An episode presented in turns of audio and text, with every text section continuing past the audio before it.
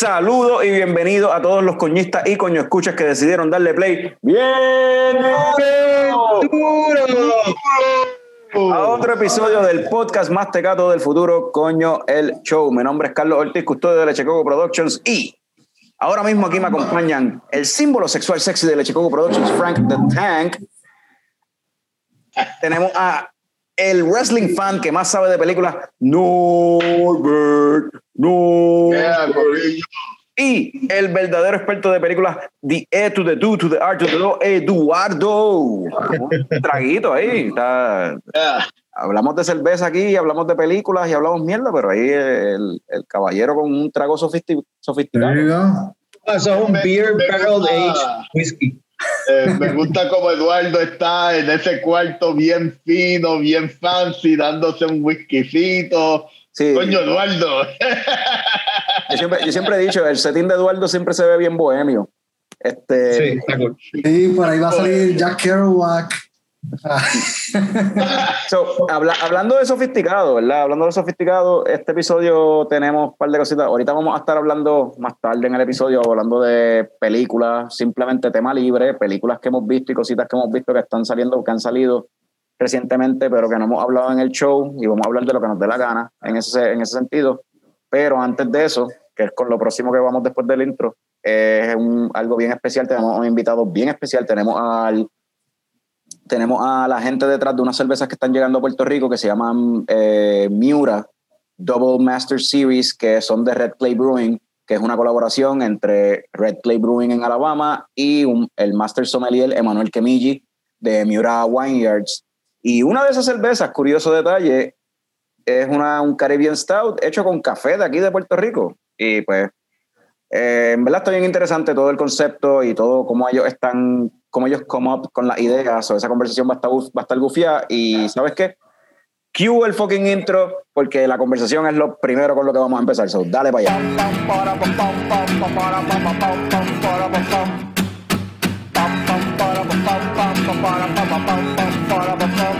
Ya llegó ya llegó el coño show, el coño show. Pam pam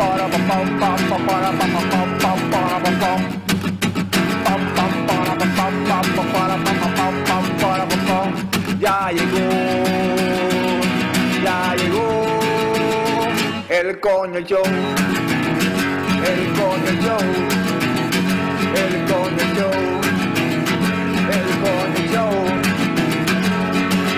Whoa! All right, guys. So today we have a full house of guests here uh, in the podcast because we have Master Sommelier Emmanuel Kemiji from Miura uh, Wineyards. We also have uh, two of the owners and founders of Red Clay Brewing. We have uh, Kerry McGinnis, head of brewing and manufacturing, and we also have here John Corbin, head of marketing and sales. Uh, welcome, bienvenidos, and gra- gracias for being here in the podcast. Uh, I feel uh, really excited and really honored to have you guys here and a pleasure to meet you all. Thanks for having us. Thank you for having us. Glad to be here. So, as I mentioned before, uh, in a couple of episodes ago, uh, there's these beers that are arriving here in Puerto Rico uh, called Miura from Red Clay Brewing, and it's actually a collaboration from these people here on the on that you're seeing on screen. And first of all, what is Miura, Emmanuel, and how that came to be? because most people in the craft beer industry, uh, in the craft beer scene in Puerto Rico, uh, are like me who don't know anything about wine and the wine scene.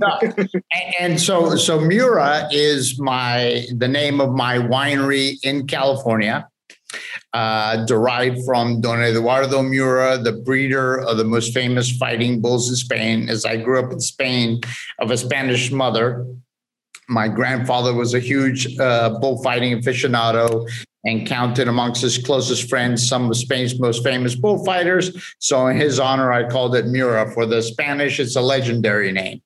Um, but uh, so I was the first sommelier uh, back in 1995 to establish a commercial winery in uh, in the United States, and um, then uh, uh, at that time, I was working with the Ritz Carlton, and actually, that's a big part of the connection here with uh, with with the guys at Red Clay. Is a good friend of mine that uh, ex Ritz Carlton, also that we worked together in San Francisco.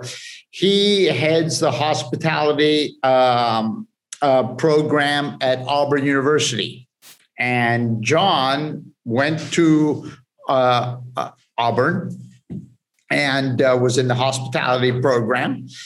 And um, we met through my friend Hans, and John wanted to uh, uh, wanted to get to know the wine business more deeply. So he calls me and he says, "Can I work a harvest at your winery?" And I say, "Sure." He ends up working two harvests. We become friends and when I would go to Alabama to work the market or do uh, some benefits for the university, we'd catch up. And about uh, six years ago, he tells me, Hey, with some very close friends, with two close friends, I'm starting this brewery. So I would go by and uh, and see the progress of their brewery and, uh, you know, we always talked, hey, wouldn't it be cool if we did something together, a collaboration or something with Miura? They love Miura. And, uh, you know, I remember a few years back leaving the brewery thinking, God, these guys are making really good beer. But if we're going to do something and I'm going to put Miura on a can of beer, um, then it has to be something really unique. It just and and their beers that Red Clay makes are very good, pretty traditional style beers. Uh, they're IPA, they're Hefeweizen, they're lagers, just very well made, straightforward. So obviously there was no point in doing something like that. Um, and I didn't necessarily want to do. I think a lot of breweries these days just try to be crazier than the next in terms of the ingredients that they add. Um, and that that doesn't go with with what I wanted to do. So started thinking about what this collaboration could look like, and came up with this concept of uh, putting together beers that have a historical and geographic sense uh, a reason. You know, I say that the French have this great phrase, "un raison d'être," a reason to be. Yeah. Um, and so that's what we, uh, what I thought, and then, you know, what the great thing about working with John and Kerry is how open and receptive they were to this idea and understanding that this had to be completely different from what Red Clay was doing um, to make to make sense. And so, uh, so about uh, gosh, it's been almost two years now that we started working on this uh, on the first three beers that we put together, and uh, we launched them last uh, last August. Uh, you mentioned uh, a phrase from the French, and I, am going to mention one from the from Spain because you grew up there, and I just wanted to know because you know they say in Spain, el que vino a España y no bebió vino, a qué carajo vino. So was it was it in Spain that your love for wine started? Yes, uh, I, I, actually I was um, so I was born in the States, and at two years old, we moved to Spain. My mother was from Cordoba, my father was from uh, a Greek Cypriot from Cyprus. Um, but we moved back to the US right before college. And it was actually an uncle in Madrid while I was in college, went back to Madrid, who who's like a second father and got me hooked on wine that summer uh, while I was uh, while I was visiting him in Madrid, and that's really the person. I mean, we always drank wine at our house, but there was no. My parents, you know, my mother loved sherry. She came from southern Spain, so of course, you know, they drink sherry like water. Um, but uh, there was no like we didn't have a cellar or, or, no one no no one in the family was in the business. Uh, but it really was my uncle who's uh, a great aficionado has a really nice cellar especially of older spanish riojas. Um, he's the one that got me into this whole mess.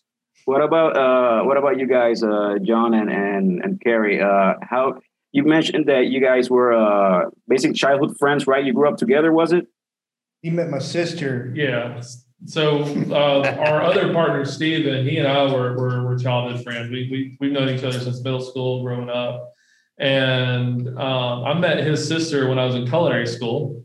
And so that's sort of the connection there. Um, he and I hung out. I, you know, I we always homebrewed together and everything. And it's just been, you know, really, really cool, you know, deal with that. Um, it's actually my father-in-law, his dad, that got us into the whole homebrewing thing. And so, you know, I always knew, you know, I worked in a more of a corporate job. He he just get, he got out of the military and uh, went to was in at, in college at the time, and um, you know, we just got to that point where we were like, you know, sort of I was at a turning point in my career where I wanted to do something else. He was getting out of college. Our other friend, uh, who, Steven, who was part of this, you know, we were all sort of just in that area where we're like, let's, we really wanted to do something for ourselves. And so we started a brewery um, after about 10 years of homebrewing, um, having a lot of friends come over and help us, you know, do the homebrew and everything. Always, hey, can I get some beer, you know, for this party? Or hey, can I get some beer for that thing? And we were like, yeah, sure. And then we were like, at the point we're like, maybe we'll start, maybe we'll start, start brewing some beer, you know, which is a very typical story, you know.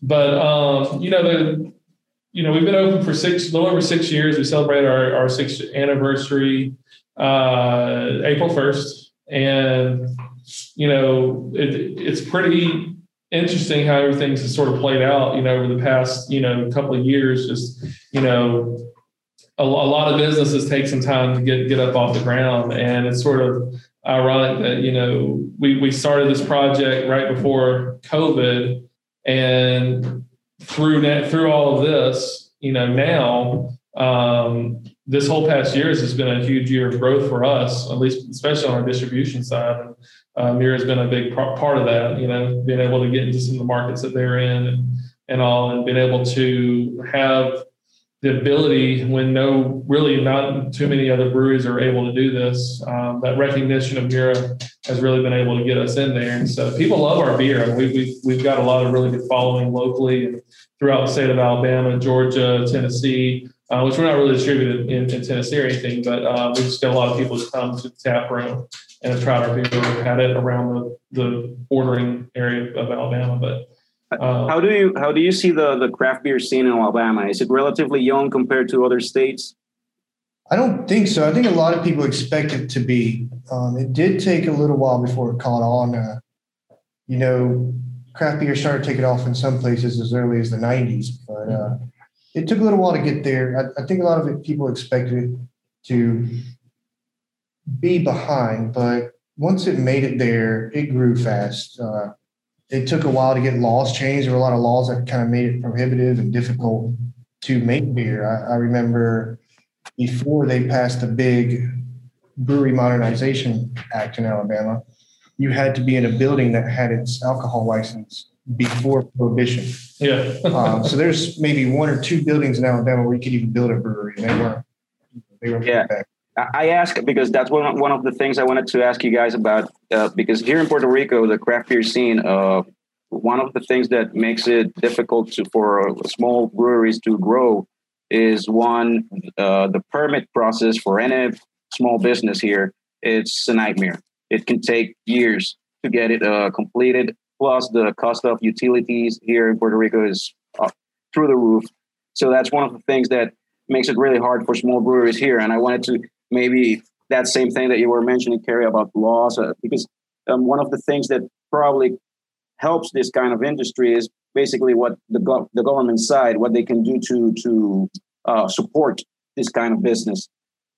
Well, after the Brewery Modernization Act passed, I think we had one brewery before, but in 10 years, we now have over 30 breweries. Um, there seems to be a new one opening all the time. Uh, but the thing we noticed is the cities, the municipalities, the local things, uh, they were eager to get us in. They they helped helped us find a place. They helped us through the process. It the hardest, longest thing is we were one of the first people to be a brewery and a winery um, with the TTB, like applying at the same time. And, and the TTB took a while. Yeah. We had actually, we had, we already had parties planned for the tap room before we even got the license. Uh, when our license came through, we printed it out and we were brewing before it had time to dry. We were in a big hurry some beers on tap for this nice party that was coming in yeah. this group. And a, and a lot of our um, when we when we first opened up, you know, like he was saying with the local municipalities and everything, you know, it was having them on our side was huge for us. You know, um, you know, we were very open book on all of our stuff. We had them, we had all of the the powers that be in the brewery as we were building. So when that the last little bit of paper needed to be signed, they were all they all knew the process. And if they weren't even able to make it to the brewery, they didn't have to. They already knew what was going on. And a, a big part of the, the, the brewing community, and I'm sure y'all probably could see some of that here. You know, with some of the, some of the breweries that are opening up, is um, the communication between breweries is is is great. You know, there's a lot of industries where, and you know, there is competition, um, but it's a, I call it friendly competition. But the reality is, is when we first opened up, if it wasn't for a, you know a number of breweries of us just reaching out, you know, um, Kerry went to Chicago and, and, and, did some training up there and learning, you know, from other breweries having to deal with some crazy laws, all the way to some of our local breweries having to understand, like, just give letting us know what their utility bill looks like, you know, and all that stuff helped us get things off the ground. And when you can present your numbers almost to a T to the people that really need to know them, it makes a, it makes a huge difference in, in, in how fast that comes along. I mean, it wasn't fast by no means, you know, when it comes to most other businesses, but for us, we felt like you know we, we got we got that pretty pretty quick in, a, in in the whole scheme of things. We didn't wait any on the city or state. It was right. just the TTB getting Federal that yeah. license, and everything else was done before that happened. Mm-hmm. And back when you were when you were homebrewing and when you were just hanging out, just being friends, and did you ever consider? Did you ever imagine that you were going to have a business uh, where you all three were, were would be working together? That's what it was. I mean, we sat around home brewed, and every time we got together to brew, all we would talk about. We talked about more and more and more until yeah. it just happened. We started looking into it. Uh, probably have five to seven hundred hours in the business plan. Of course, trips. We called it Alco Tourism. Oh yeah, we travel breweries all around. we enjoyed alco tourism. um, we we did our research, we put our time in, and um, when it was time for loans and things like that, that really helped. Yeah, they didn't have to get together and talk about it, whether we knew what we were talking about or mm-hmm. not. Uh, you hand them a 26 tab spreadsheet. They they the people that we got our funding from, they usually have a board meet where they ask you questions, sort of I don't know what is it like defending your your thinking like a, like, like a thesis, right? they looked at our paperwork and signed off on it. So yeah. do your due diligence if you're going to do something like this or any business. Yeah, make it a lot easier. And and like Emmanuel said, you know, um, you know, with with all this, you know, my passion really started with the with this whole industry years ago. I my I grew up in the hospitality industry, you know, my, my family was in it and everything. And, you know, just going to college, you know, after graduating culinary school, I went to, went to Auburn, got, got my degree in, uh, in um, hospitality. But through that, you know, that's when I met Emmanuel. And I just sort of kicked that hold all the gears off of, uh, you know, of making beverages, you know, making wine, making beer and everything. And, you know, when we were trying to think about, you know, obviously we're home brewing, you know, which direction we wanted to go. Um, it was sort of a natural thing for us to say, okay, let's, you know, we obviously are doing a brewery. Um, wine in Alabama is, you know, not the big biggest thing in the world to make, but you know, there's a, there's a lot of okay wine, I guess you could say there, without being, you know, uh, and, and, okay minus. Because was, was was very much, you know, the, the better stuff. And so, um, you know, when we started, we, we were like, let's make ciders. And so we, we're, we were one of the first craft breweries. One of the first was to make craft ciders. There's a lot of craft cideries. You know, there's a lot of cideries around the U.S., but we were one of the first breweries to actually make craft make craft cider. And so that sort of put us in a whole different world to and, and gave us sort of a, a better understanding of, of that. And so I guess what I'm saying is, uh, you know, the whole mesh of what we're doing, you know, with the Miura brand, there's a there's a big story to be told, and that that full circle of, of how it started and where it's at now and where it's going to be going in the future is is a, a, a very interesting story. So, and it's it is like Emmanuel mentioned, like uh, you wanted to do something unique. Just the fact of having a winery, uh, a winery and a and a brewery collaborate, yes, that's just unique in, in itself because you you see a lot of breweries collaborating with other breweries, but this is something completely different. This is something else. Yeah, yeah. And that that's one one of the things that makes it really interesting. And so once you start collaborating, what's the process in regards, as Manuel mentioned, uh, you you were saying that you wanted to make a product that that is uh, sourced from different, uh, getting ingredients from different places and make it important that those ingredients. Uh, so, what's the process to? How do you come up with? Let's let's take for example one of the beers. Let's I don't know. Let's start with Forbidden Blade, which you already mentioned. How do you come up? How do you uh, choose the history to tell? The where to get the inspiration? How how do you do that? Well, um, with uh, with Forbidden Blade, and I'm going to enjoy a little bit while we're talking about it. Um, so, I'm a big fan of Japanese beers. I love that crisp brightness about them, and especially some of the craft breweries in Japan that add the, that yuzu citrus fruit element to it to make them even brighter and crisper. So, um, and they're mostly rice beers. They're mostly rice beer. So this is really my interpretation of a Japanese rice beer. But you'll you'll see that the first thing you see it doesn't look like a pilsner. No, right? it doesn't. I mean, it looks like an ale rather than a pilsner, and that's what people say. Wait a minute, I didn't order an ale uh, or you know a stout, or whatever. Um, well, so we the the reason for the color is that we use Chinese forbidden black rice. That's there's not malts and the that's the, where the color comes from. Um, and I just thought I wanted to use a really unique, different kind of rice for this. And of course, at one time, forbidden because only the emperor of China at one point was allowed to have black rice. Um, and then the citric element, uh, I wanted to add that same citric element, but uh, uh, we we decided to add Meyer lemons because Meyer lemons actually originated in China. It was a guy called Frank Meyer that brought them to the United States uh, early last century. So then it was here you go, Kerry. This is the idea. Figure it out. This is the idea. Figure it out. Make it happen. And that's the great part. And then John, Kerry, and I would then taste the batches to, you know, we spent uh, a good year working on each of these beers before we, the three of us agreed, okay, this is where we want this beer to be. Right. And that's that that was really that's uh, the process with the black pilsner. Kerry, is the is the black rice uh, predominant uh, is predominant in the grain bill, or is there are there any uh, any other grains in the grain bill for this beer?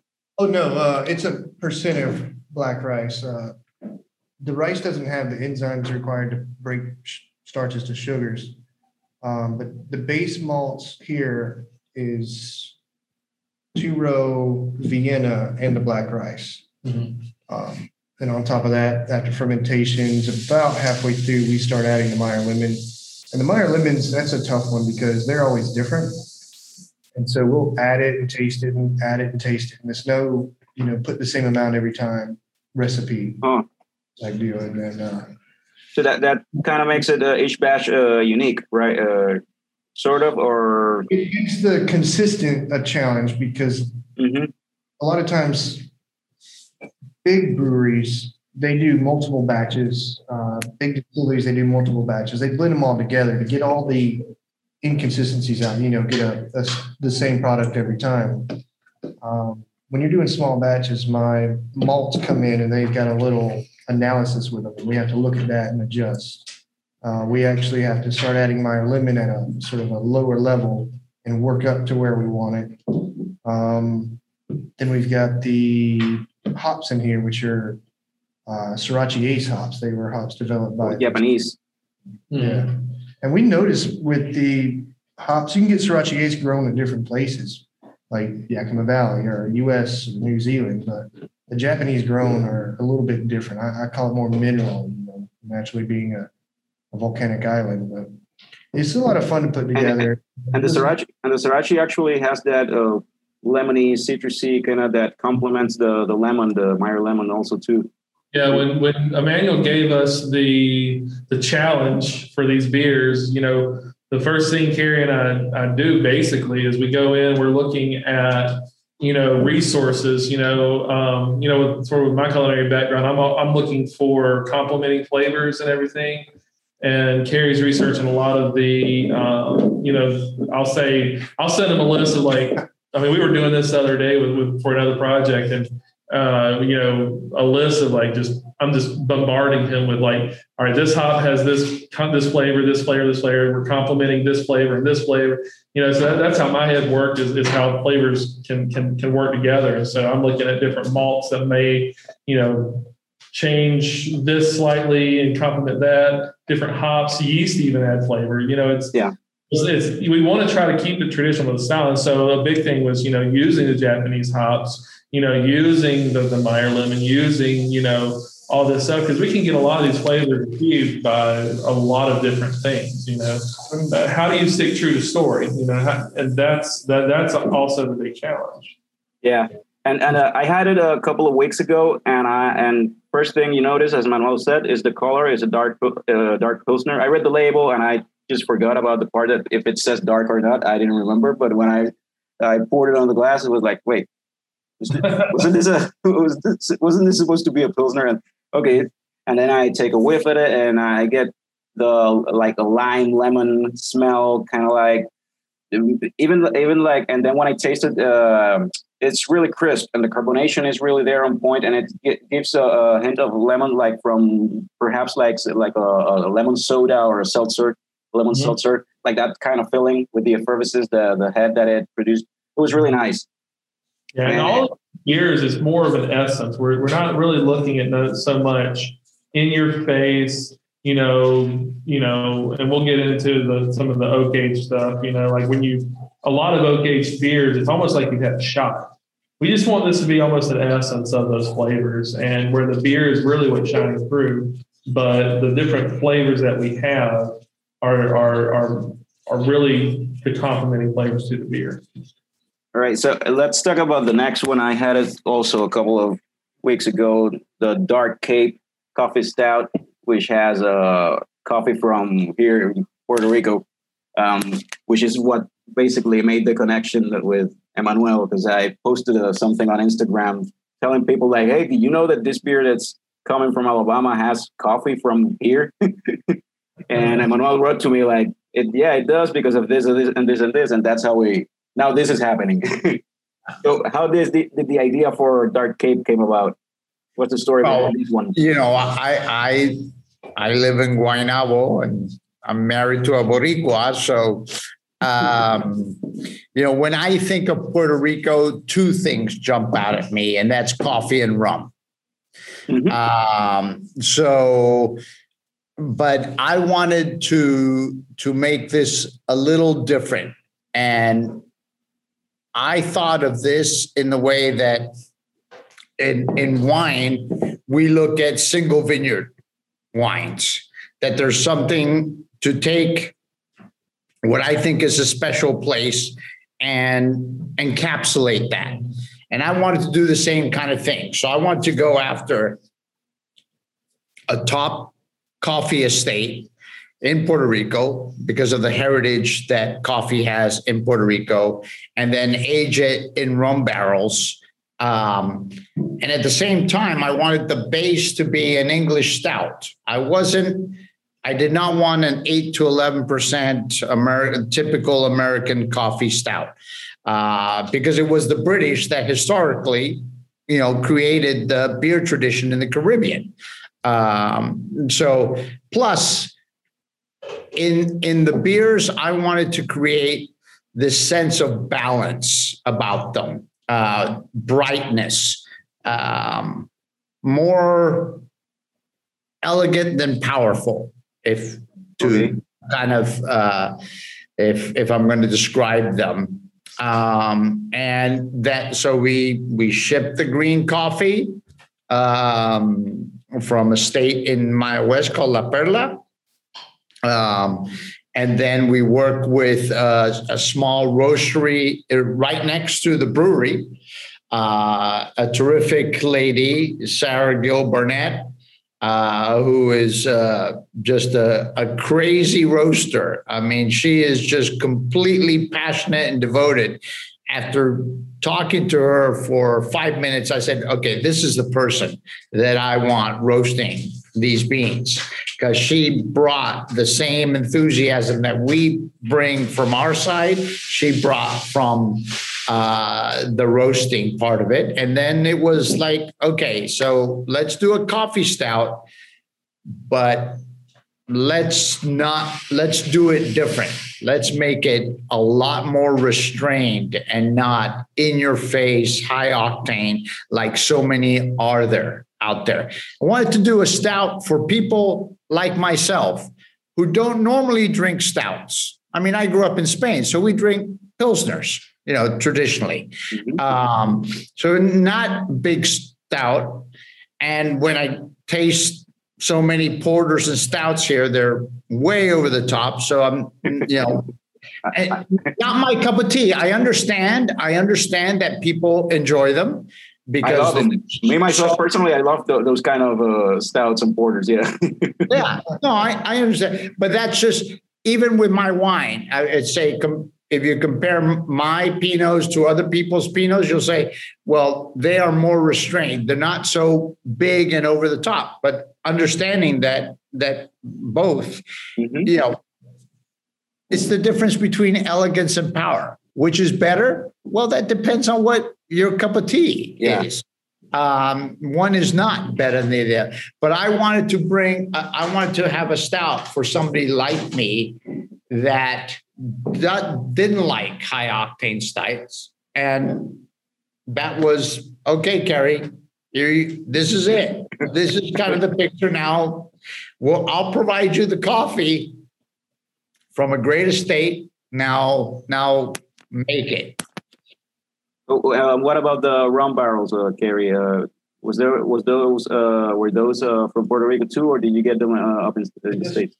The, the barrels are from San Juan Artisan Distillers. Uh, we actually went and visited them the other day. Um, once again, a great story. Uh, I recommend you visit them and listen to him tell you about how they got started growing their own sugar cane and wanted to make the rum from their very own sugar cane, ground up, 100% theirs. Of course, the hurricane came through, and you know they've had to shift and and sort of adapt. But it was real nice meeting them. We had a lot of fun there. Um, the trick here is just moving everything around. That's not something I've done a whole lot of in the past. Uh, you know, black rice, Meyer lemon, coffee, rum barrels from Puerto Rico, uh, getting these things from all around the world and, and trying to keep it so that one, we can afford to make it and mm-hmm. keep it so that we're not just running the price through the roof. Like that's that takes that some time to to figure out. Yeah, there's something that you know for us, you know, like it's sort of like what I was mentioning earlier. You know, we could we could get the ingredients easily. You know, we could get coffee from down the road from us. You know, she she has a ton of it. We can just say, just what's your best coffee you got? Here you go. Um, we've got a distillery literally next door to us, but and he makes rum. but you know, to be able to, you know, when we said we wanted to make a Caribbean a, Caribbean stout, having the connection with Emmanuel living here, you know, when we first got this project started, the idea, you know, a lot of you know, everybody was still he- heavily affected by Maria, and we were like, you know, let's really focus on, you know, getting these ingredients from here. You know, single estate, you know, coffee. I mean, you, get a lot of Puerto Rican. You can get some Puerto Rican coffee in, in the, you know, in the states, but a lot of it's blended. It's not just straight from single estate. Um, you know, you can get rum barrels from from all over. They're pretty easy to come by, but to tell that full story again, you know, being able to just get something that, that's here locally. And when we put our stamp on it, we're saying, you know, this is this is really what we want for this project. You know, um, and so it's not just a Caribbean stout. It's a true Puerto to me. It's a Puerto Rican stout. You know. Yeah. Manuel told us that the coffee farmer was hurt pretty hard by Maria and wanted to buy the coffee from them. Like I was, I was in all the way from there. Yeah. And uh, how how long was the aging uh, in the bar- uh, in the barrels? For how long did the long actually? Like we said, we want subtlety. Um, we don't want it to knock you down, taste like you're chewing on the barrel. Uh huh. A lot of barrel aged beers, wines, some whiskeys, rums. A lot of that can do. Um, we want this to be enjoyable, hot weather, cold weather, um, whether you drink stouts or not. We also want it to go well with foods. Uh, there's a food pairing element there, just an enjoyable beer, not look what I can do. Mhm. Something people could enjoy. Yeah. Um, I when I had it a couple of weeks ago, I I noticed everything that you guys are saying. Very subtle. The wood is very subtle. The the coffee also is very subtle. It- It's just subtleties. And I, one of the things as you guys are were mentioning that really struck me as as different and unique is the fact that it's a six point five ABV uh, bar- barrel aged stout, which is not normal. Like Emmanuel was mentioning, many BA stouts are always over the eight point five. You know, and it was really I don't know different to have a stout that's on the lighter side, but still have those uh, little uh, uh, very subtle notes of you know the wood and the the you know the coffee and all that. It's really Yeah. enjoyable. And Like here in Puerto Rico. Oh, I'm sorry. There, there's a little delay on it. Go ahead. Uh, no, yeah, I I was gonna say again, as as with uh, as with the Forbidden Blade, I found it to uh, to be a stout. It was actually really crisp and enjoyable and refreshing. You know, Yeah, and and you know, just like here in Puerto Rico, Alabama is hot and humid. I mean, it just is. And so, if you want to enjoy a stout, you're going to enjoy it in, in cooler weather for for us. But we never wanted to make a stout that was going to be enjoyable only just a short time of year. And it just so happens that a lot of these Miura beers, just having the manuals, you know, reaching where we're distributing this, a lot of the climates that we're distributing in are warmer weather. We got Arizona, we got California, and all. And so one of the big things we wanted to make sure we did was, you know, have the ABV a little bit lower and dry it out just enough to where it's not so heavy on the stomach. You know, it's like you can you can enjoy this, but you can maybe enjoy two or three of them. Yeah. I feel like you've just been like just drinking stout all day long, and you know, you know, go home and, and try to eat something. Be like, uh, I'm I'm done. Stouts are funny. Um, fermentation in general is funny, but uh, stouts funny. If you go too sweet, it's too heavy. Mhm. We'll smooth it out, but one and you're just full.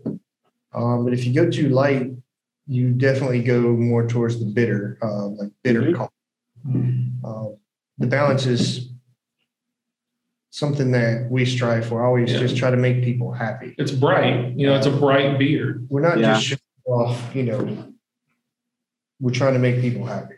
Yeah. we're here in Puerto Rico. If you this might strike you as odd, but here people are crazy. So I've seen people drinking a, an imperial stout in the beach. You know, uh, under the sun. It's just you know. all the time. Yeah. I, I, I feel like I'm with my people because people don't understand me when I say I enjoy hot coffee even in the summer. You know, I most people around us, it gets hot. It's like we're switching to iced coffee or you know whatever. You know, I'm, I'm drinking Red Bull a day, but you know, for me, even middle of the day, I'll, I'll drink. I like, I like a good espresso or a good frittata or something for me. You know, and so uh, one of the things we found with this one is like everybody, every Puerto Rican that we've shown this to is like this I, it's my coffee you know? It's going to be their afternoon coffee. It's also or morning. Or morning yeah. I mean yeah to each his own you know? It's also a beer that for me gets better if it's not like you get it out of the cooler it's ice cold you're sitting on the beach and it starts to warm up it gets better. Um, it's not one you're going to have to throw away if it starts to warm up as you drink it or your hand warms it up. Mm-hmm. um, to me it comes more alive. So the other one beer I'm gonna that's the one I haven't tried and I have it right. I saved it for today. ah, good. Uh, well, it requires some explanation. This is the West Indies. West.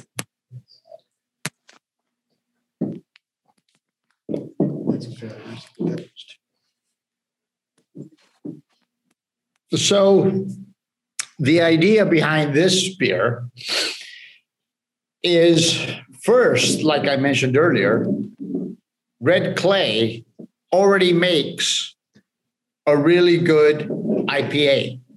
So there was no point in doing another IPA. Mm-hmm.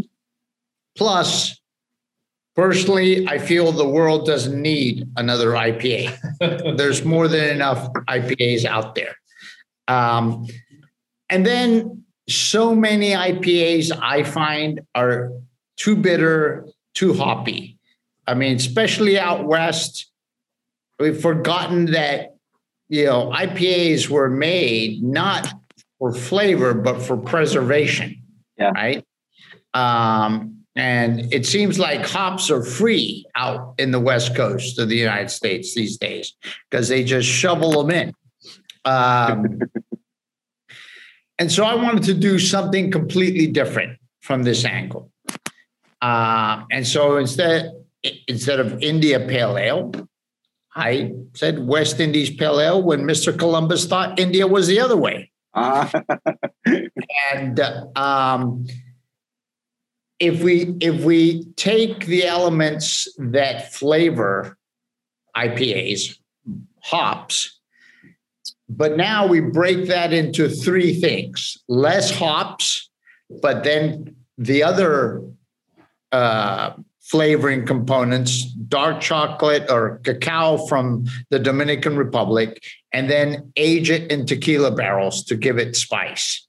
Uh, so, kind of thought when when Mexico was part of the West Indies, there was no Central America at, at that mm-hmm. point.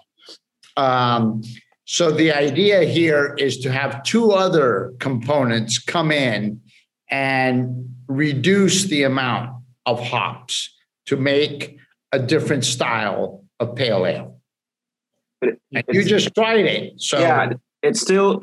I just had it right now, and I find it that the beer has like a, a bittering element that's not necessarily hoppy. That's not from the hops. I don't know if it's if it's from the from the cocoa. Is cocoa is. We start with raw chocolate.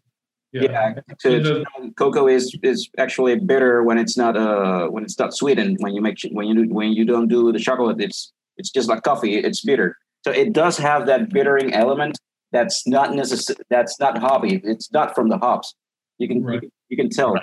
when you try and that, it. And that was the challenge that you know Emmanuel gave us with this. Is he, he wanted the bitterness. He wanted the, he wanted he wanted everything that an IPA has, just less hops. And so the hops in this are very complementing to the flavors that we're putting into it. So it's not going to be hot for. And that's why when I'm when I'm trying to you know, tell people how to think of it. You know, you have your India Pale Ale, which is very hop forward. Mm-hmm. This is the West Indies Pale Ale, which is, you know, not very subtle in the hops, but we're using the flavorings of the cacao and the uh, and the, the to get those flavors. So the, the, the, cocoa tends to give you some of the berry characteristics, some of the bitterness.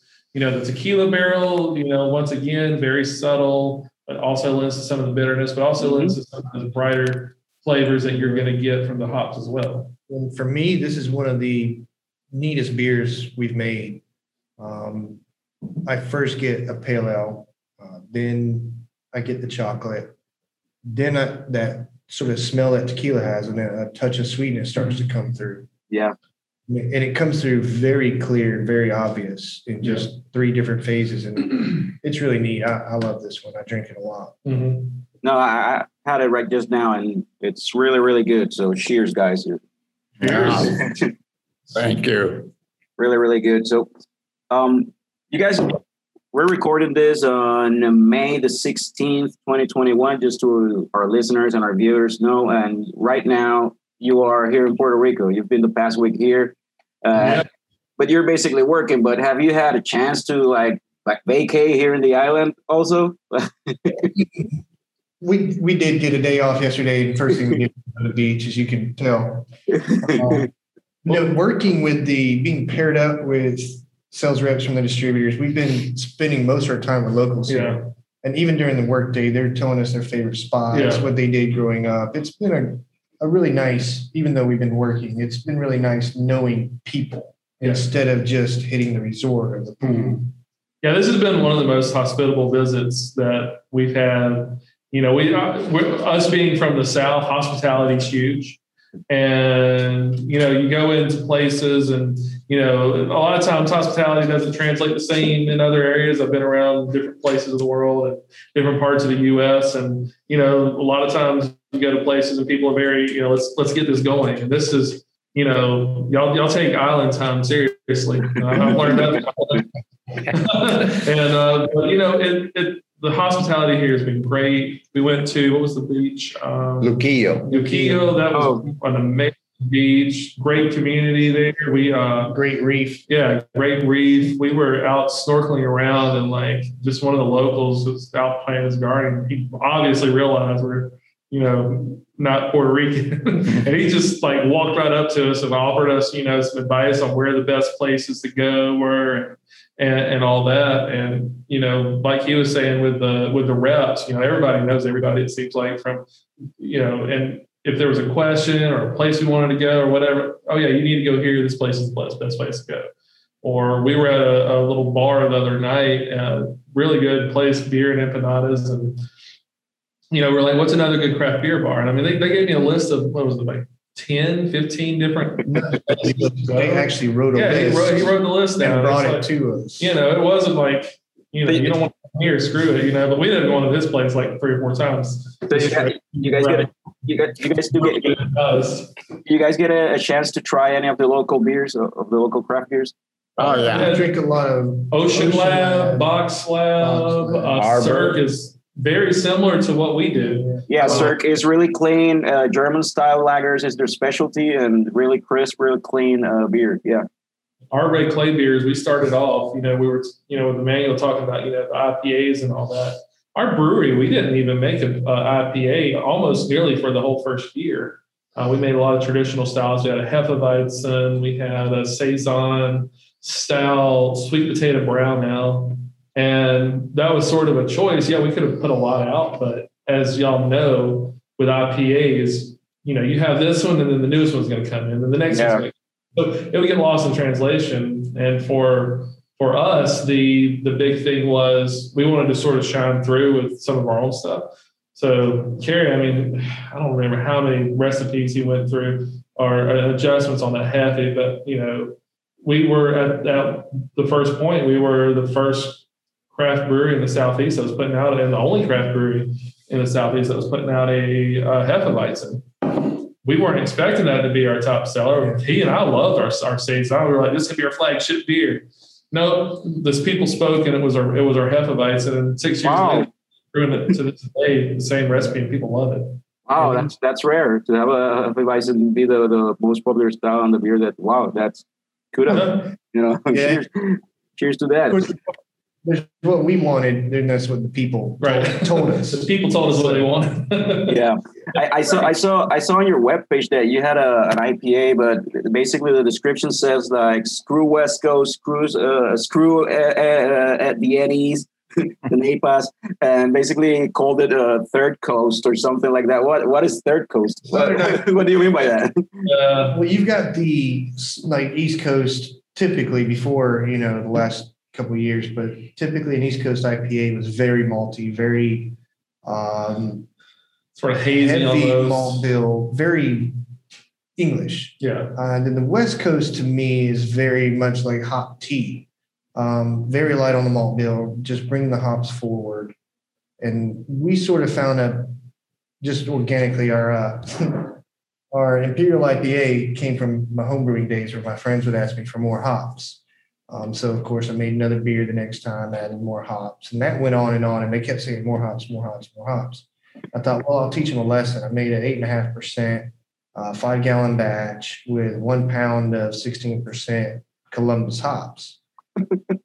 it turns out I learned the lesson because that's now our hop jubilee. They liked it. I wanted to over hop them so they would just stop asking for more hops. And now I'm, I'm putting 90% of my freezer is IPAs. The rest of them, the hops in there for all the other beers we make. right. Um, yeah, Third Coast IPA, Southern IPA. It's a bit, little bit of East, a little bit of West. And that, that's our sort of our, our house IPA, the Red Clay IPA, Southern IPA. And like he said, said we have our our hop jubilee, and you know we you know there's a lot of you know the the juicy, the the hazy things really big in. That's not that's not really our major cup of tea. You know we'll drink them on occasion, but we we've got one that we're working with uh, local um, well Alabama uh, uh, River Defender is what it's called, and it's a it's a sessionable IPA. And so we're doing that's a, a, a light, crisp, four percent, easy drinking IPA. And then we have one because we always have so many so many uh, hops sort of just randomly lying around left over from all the beers we do because for some reason we have to buy these weird amounts that you know we can't just have ten pounds of hops. We have eleven, you know, or forty four, you know, and so we always have random ones left over. And so we have a beer we call F it. You know, I saw that. on there because we were afraid the TTB wouldn't pass it, so we just call it F it. And then if anybody asks, they come and say, "Fit, fit." yeah, okay. It's a Hop- Frozen hops don't keep long. So about every six months, we just take all the hops that we have left over, say F it, and throw them into a batch. It's always good, but it's never the same. Same grain bill, they're completely different hop bill every time. So So, uh, how's uh, from what you've seen? How has been the the the res- uh, how how has the market here in Puerto Rico been receiving the Miura beers? Very well. Um, every place we went into, and like I said, you know, I, I feel like this place is very hospitable, but I also feel like people will just tell us what's on their mind too. You know, they're if they're if they don't want it, they'll let us know. You know what I mean? and um, every single place we went into has picked it up. Uh, we went to places that were not we weren't in at the time.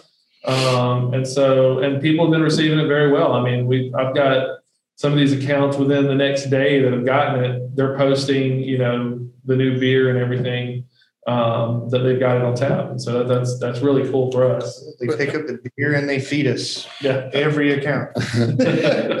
Well, also, I will say, you know, the beers really got introduced into Puerto Rico in late January. And uh, so it's the the relatively new here Yeah. in Puerto Rico. Right. And uh, we're actually working on our third major shipment here already.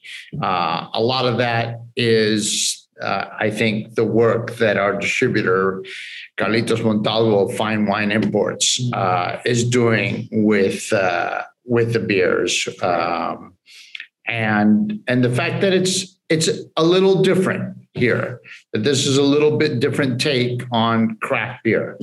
Um, and yet we have the Puerto Rican, the fact that, you know, we have two beers out of the three that we make that are Caribbean. Yeah. In essence. So I think that that has touched people in a positive way. Right, right. And we've got, you know, we've, we'll start, uh, hopefully in the next uh, few months, we'll start bringing in some actual Red Clay branded beers. But, you know, the, the big thing, like I was mentioning earlier with, you know, you know, us actually growing in, in this, this crazy time, um, you know, a lot of it's thanks to to Miura being a very recognized brand um, and and his wines, and and the distributor is willing to give us a chance when through that relationship. Yeah, through that relationship, but nobody nobody else is. And just goes to say, kids, when you make when you make an acquaintance, make sure you always follow up. touch with people because you never know what's going to happen. yeah.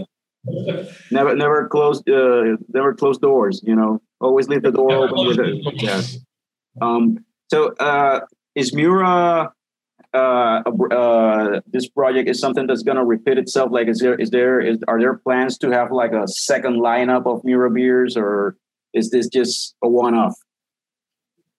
No, we we're actually working on two on two beers. Um, I mean, the the three that we just went through, those are staples, and those are going to be uh, year round. Um, and now we're experimenting with something that uh, I don't believe anybody has done because it's it's very extreme in its concept. Okay. Um, we're, we're really excited about it. We're not giving all the details out, but it, it's going to be a unique project. Um, and then, uh, so that uh, will probably be coming out in the fall. And uh, then around October, we're going to have a barrel aged uh, beer that has a, a, a very strong wine tie in that is only going to be released once a year in very limited amounts just because of uh, the the mechanics of of how how long and uh, what it takes to make it. So um, that will be introducing also probably October, November, somewhere. It's sort of a holiday release, and it, will actually be, to me, it's one that'll really tell the full story of the collaboration that we're doing, um, because it will have a, a, a, heavy wine presence in it. It's not going to be made with wine, but you'll you'll get you'll get the idea when we start releasing it. But um, hmm. it's it's definitely going to be a really unique project uh, that I don't feel like everybody's done before. Anybody's done before. It's it sounds to me like either uh, wine barrels were used or some grape. yes. yes. well, well, Carlos, we have to have something for the next interview. Yeah. Okay. I'm sorry. we always like to leave a mystery. it makes you want more. sorry. All right. Um, so, uh, what else do I have here? Uh, oh, Emmanuel, you told me something uh, the other day over the phone that there was it a, a seltzer line or something where you're saying that you were uh, there was something you you mentioned that no, I, I, the other line that I just uh, came out with and actually also hit uh, Puerto Rico right around the beginning of the year was a wine in a can. Oh, um, uh, so a market that's growing, but the first time that a master sommelier has uh, worked has made a wine in a can, and really the idea to take wine in a can to another level, much more serious um, in terms of what's inside and also the packaging, um, which we call L plus I. Uh, that fine wine is also distributing here in Puerto Rico and is doing amazingly well. Because there's so many so many uses that uh, for for cans. You know, when talk about Puerto Rico, beaches, pools, boats, you know, mm-hmm. there's just a myriad of, of things that make sense for things in a can rather than in a bottle. Right. A number of advantages yeah, that. But that's that's uh, under that's not under the Miura brand though. That's uh, something. No, that it's called L plus I. Okay, that's L plus I. Another is, project. Is, okay. Yeah, it's a it's a different project. No, um, the the the Miura is really about ultra premium um, in regards to wine and in regards to beer. Well, so. uh, I just want to say, I think that's all I had for for you guys. I think we're coming close to the hour, so we should. Uh...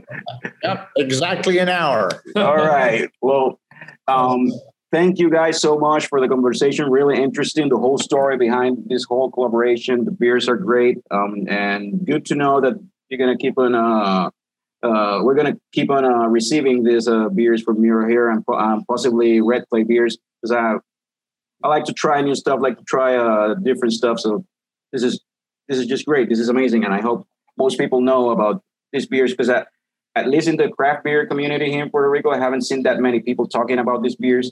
I don't know why. I'm one of the ones who's like, hey, this is around there, like somewhere, like go grab it. yeah. Well, we will definitely let you know about the new beers as as we introduce new beers, um, and let uh, you and and your audience know uh, about them because we're we have a and when the red clay beers make it to to Puerto Rico, we'll definitely yeah. give you a heads up. Oh, thank you. I appreciate that. And again, thank you so much. A pleasure to meet you. An honor to have you here in the podcast. Thank, thank you. Thank, thank you very much. Hasta luego. So, ahora vamos a hablar de la otra parte que nos apasiona aquí en Coño el Show, que además de la cerveza, es la parte de las películas, series y toda esa cuestión así. Y con este corillo tremendo que tengo aquí, eh, yo, esta vez tenemos tema libre, simplemente vamos a hablar de lo que nos venga en mente, lo, que se nos ocurra, de películas que hemos visto y cosas que hemos visto últimamente que están gufias y no las hemos tocado en el show. Eh, yo voy a empezar por Jupiter's Legacy. No hay mucho que decir de eso, pero llevamos una racha de episodios hablando sobre cosas de superheroes, hablamos de Invincible en el episodio pasado. Esta serie nos prometió en el trailer que iba a ser algo similar es como que un tema adulto de superheroes, whatever, esto y lo otro. Y, mano, yo la vi, no sé si ustedes la han visto, pero, pues, mano, eh, la, la, serie tiene un concepto súper nítido, explora unos temas bien interesantes y al final me dejo con la impresión de como que yo creo que mejor me leo el cómic. No, spoilers, porque no la he visto completa. Ok, pues sin hablar sin spoilers, mi crítica más grande sobre la serie es que se siente. O sea, tú ves un trailer de una serie, y maybe es mala mía, ¿verdad? Es mala costumbre o algo, pero yo veo un trailer de Netflix y estoy esperando una serie que compita con las series de HBO Max, que compita con las de Amazon, que compita, no una serie que compita con CW, ¿entiendes? No una serie que compita con, con National TV. O sea, yo estoy buscando algo premium channel quality. Sí, mano, algo que se vaya a la par con con Stranger Things, con la calidad de Stranger Things. Exacto. Pero esta serie, mano, la, eh, eh, mano, lo, lo, Come on, dude. El, el costume, o sea, el vestuario y el make-up. La esa peluca de, de Duchamel se veía bien cheap. O sea, la, la, serie se ve cheap. Los efectos especiales se ven cheap. El vestuario se ve cheap. El, el, y y entonces también en el editing también tiene unos, unos issues bien brutales, sobre todo en el segundo episodio, pero tiene unos issues con el editing que es como que, porque tú sigues reciclando la misma escena una y otra y otra y otra y otra vez. O sea, el acting es malo, ¿entiendes? Nada que ver, porque el creador del show es esta persona que se llama Steven The Knight, y él ha trabajado en, varios shows de cómics que, como pues, trabajó también en Daredevil, que Daredevil está bien cabrón pero trabajó en Buffy the Vampire Slayer, en Angel, en un par de cositas de CW. Y tú comparas Jupiter's Legacy con CW, so maybe maybe pues ese es el estilo de él, ese tipo de programas. Es que, es que quizás es eso, y quizás también es la cuestión del editing y la forma en que está hecho, como que quizás lo eh, está hecho, el creador lo hizo pensando en que era una serie que iba a ser para televisión. Y, iba a ser un, episodio, un, episodio, a la semana, cuando en realidad esto es binge, es para binge, y cuando tú lo estás binging, no, hace, no hay necesidad de tú estar referenciando lo que pasó en el episodio anterior o a principio del episodio, porque lo vi ahorita. Como que... Mira, Carlos, una pregunta, perdóname la ignorancia. Este, yo soy, a mí me gusta las películas de superhéroes y la serie, pero I'm not, like, I'm not that well knowledge como tú y Frank. ¿De qué trata Jupiter, ¿De qué trata la serie? Jupiter's Legacy, la serie como tal, porque eso es otra cosa. Cuando yo busqué información sobre el cómic. ¿Eso es de DC, Marvel o ese es something no, different? eso, eso es de Mark. Eh, Image es parte de Mark Miller, ajá. Ajá, eso es de parte del Miller, Miller World, lo que le llama Miller World, que Miller World es Mark Miller, este autor de muchos cómics, este creador, por ejemplo, de Kingsman, eh, Wanted. Wanted este, en la, el universo Ultimate de Marvel en los early 2000s, él también escribió bastante ahí. A, mí me gusta un par de cómics de Mark Miller, pero Kikas. ahí están, están Kikas, también fue él. Kikas es de él. Yeah. Oh, that's awesome. Okay. Uh, pero maldita sea, cuando tú, cuando tú eres un escritor que hace, que quiere hacer un universo entero con tu nombre y tu apellido es Miller y le pones ese universo Miller World, maldita sea, me cae súper mal cabrón, por, por más cabrón que te ha quedado un par de cómics, en verdad me la masca, en verdad. no, no puedo negarle con Mark Miller por eso. Mucha gente no le cae bien Mark Miller porque el estilo de, de, de, storytelling de los cómics es más como que ya yo sé que esto lo van a hacer una, una película, una serie. Eso, yo, voy a escribir el cómic como si fuera el storyboard para la película, para la serie. Es que eso, eso es lo que le hace. Y, eso, y, eso fue lo que. y eso fue lo que fue exitoso de los cómics de Ultimate, como tal, de Ultimates y los de Ultimate X-Men. Al principio, quien lo escribió fue él. Y es eso, es que tiene un estilo cinemático. Es como si estuviese viendo una película, pero en. O sea, un storyboard o una película. Claro, sí, también él tiene esta cuestión de que dentro de su estilo es bien ser bien lo que nuestro amigo Dave eh, le llama ser un edge lord de la vida y ser edgy y ser como que los superhéroes son como que badass y son malos y qué sé yo y pueden matar y jodienda. Y ahí es que viene de hecho Jupiter's Legacy, por ahí viene por ese lado, porque Jupiter's Legacy es básicamente eh, como si fuera, es un viaje, la serie es un viaje generacional. Es la cuestión de que estaban los superhéroes de que se crearon en los 30s, basically Justice League, Superman, estos superhéroes así. Y ellos tienen un code y una cuestión de que tú no puedes matar. Y entonces, en el presente ahora mismo, pues entonces están los hijos de esos superhéroes. Y entonces ya los villanos han evolucionado, los villanos son más heavy, más de esto. Y básicamente es esta cuestión ideológica de que si el code funciona o no, este debate moral de si de verdad deberíamos seguir con el code o si de verdad es justificable matar a un supervillano por, para salvar a alguien. Y se explora eso. por, por, eso digo que hay temas que se exploran que están bien interesantes. No sé, Norbert se está quedando dormido, pero eso a él no le interesa. pero, eh, hay, hay temas que están interesantes ahí que, que, están gufiados, pero en verdad en el delivery, en como tal de, de, de la serie, no, en verdad el delivery no, no brego mucho. Y sin embargo, yo me puse a leer sobre el cómic de lo que trata y hablando claro, lo que presentaron en el primer season es basically el primer story arc, porque el cómic como tal de lo que se trata es de otra cosa mucho más allá, va después de lo que pasa. Y, y, pues esta, esta es mi reacción, esta es mi reacción a la jodida serie. Vi el primer episodio y me quedé dormido. Escucho gente hablando de la jodida serie y me quedo dormido, porque en verdad es una mierda falla, falla, en, falla en el execution. ¿Cómo? Que tiene, eh, tiene conceptos bien interesantes, pero el, el, execution fue bien malo. O sea, fallaron en el execution. Es súper malo. Y, y, y esto es lo que yo digo, como que partiendo de la premisa que han salido ya tantas sátiras como como The Boys, Invincible. Invincible. Es como que ya, ya han salido todas estas sátiras a, a los superhéroes convencionales, eh, como, podríamos decir. Ya, está, ya este concepto como que is jumping the shark, ya como que ya no debería salir más series similares porque se está convirtiendo en su propio género y se está convirtiendo en un... Todo empezó con, con Watchmen, de lo, que es, de lo que se supone...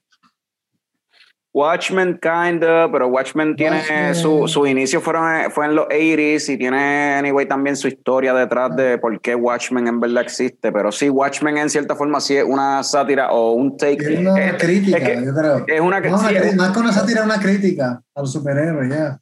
Sí, pero es como también, es que esta es la pendeja, que, que tienen como un Watchmen, Invincible, eh, Jupiter's Legacy, eh, The Voice, todas estas cosas que tienen en común. Son, gente, son gente y, no sé cuál es la otra que va a decir, pero también de seguro tiene esto. ¿Qué es lo que tienen en común? ¿Qué es lo, ¿Qué es lo, que tienen en común? Es una persona, un creador o algo que no le gusta Superman, no cree en Superman. Y basically está diciendo, esta es mi versión, así es como sería Superman si fuera, si yo lo fuese a poner de una forma más real. Y muchas veces se van por el viaje de que Superman es malo. Superman sería malo. Sí, porque tú eres una persona mala. si tú tuvieses esa cantidad de poder, serías malo. Pero Superman no es malo, Superman es bueno. Pero whatever. Pero eso es lo que pasa. O sea, si tú ves todas estas series en común tienen eso. En The Voice, Homelander es Superman, basically. Es malo. En este Invincible, Omniman es Superman, basically. Es malo. En este, y así por el estilo, tú vas viendo. ¿Ah? Doctor Manhattan. Doctor Manhattan es básicamente Superman en Watchmen. Y no es necesariamente malo, pero tampoco es bueno. Porque es como que es una persona tan perfecta, que es un ser tan perfecto que se deja llevar por Logic. Y Logic no tiene moral. Yo diría, yo diría que Watchmen es un viaje distinto porque se trata más, más de ser una sátira de superhéroes, que en parte lo es. Se trata más de el área gris del ser humano como tal. pero pero es mucho más profundo que decir voy a hacer una parodia de Batman, de Superman. Sí, pero, pero todo el driving point, o sea, lo que hace Watchmen, Watchmen, o sea, no, lo que hace Watchmen, Watchmen, no, lo que eh, inicia Watchmen como tal, es la pregunta de what if Superman, the Superman was real. O sea, es la pregunta de si, y si Superman hubiese existido, si hubiese un superhombre hubiese existido. Eso es lo que drives como que todo lo demás de Watchmen. Es eso, es, la, es Doctor Manhattan. Es la existencia de cómo sería si hubiese existido un superhéroe como si hubiese, como hubiese sido la historia real si, si hubiese, es eso. Pero pues, anyway, suficiente sobre Jupiter's Legacy. Eh, Frank, no, Norbert, ¿qué viste hace poco que quisieras traer a la mesa antes de que te quedes dormido? Ah, este, vi Army of the Dead, protagonizada por Batista. Y y dirigida por Zack Snyder. So, este, mano, ¿qué puedo decir? Imagínate, imagínate dos horas y media escuchando esta canción.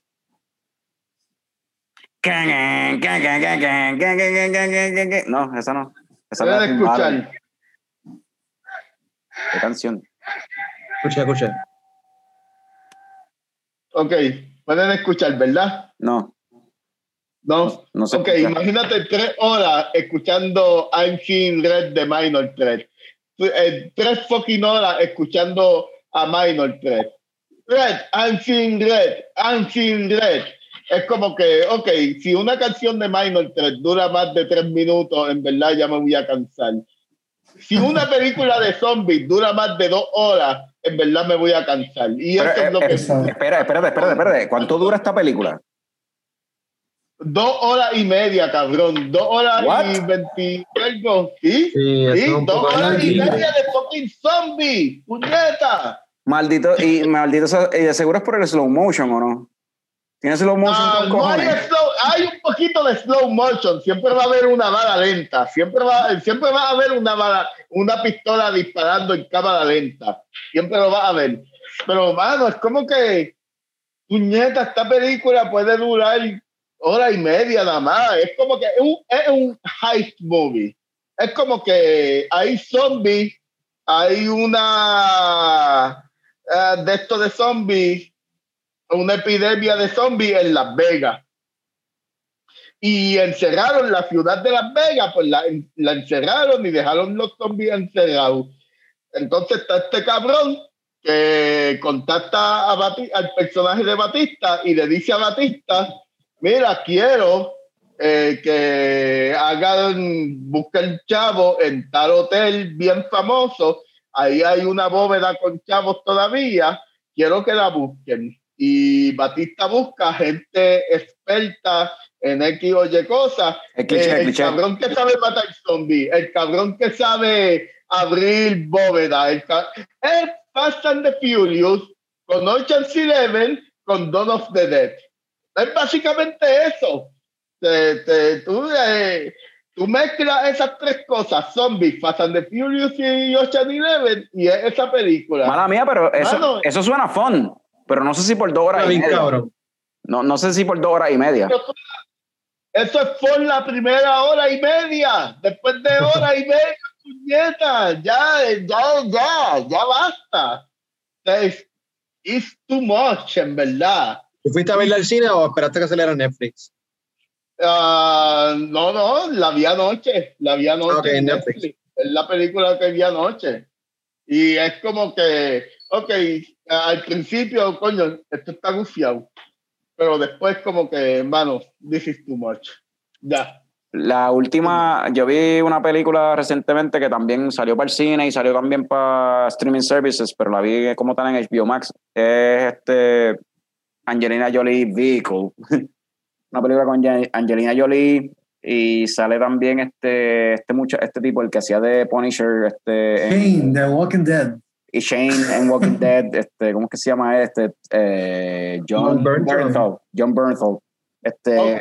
sale él, sale Angelina Jolie y es esta película basada en una novela y es sobre, se llama Those Who Wish Me Dead. Ah, también sale este tipo, este, el que hizo The Little Finger en, en Game of Thrones.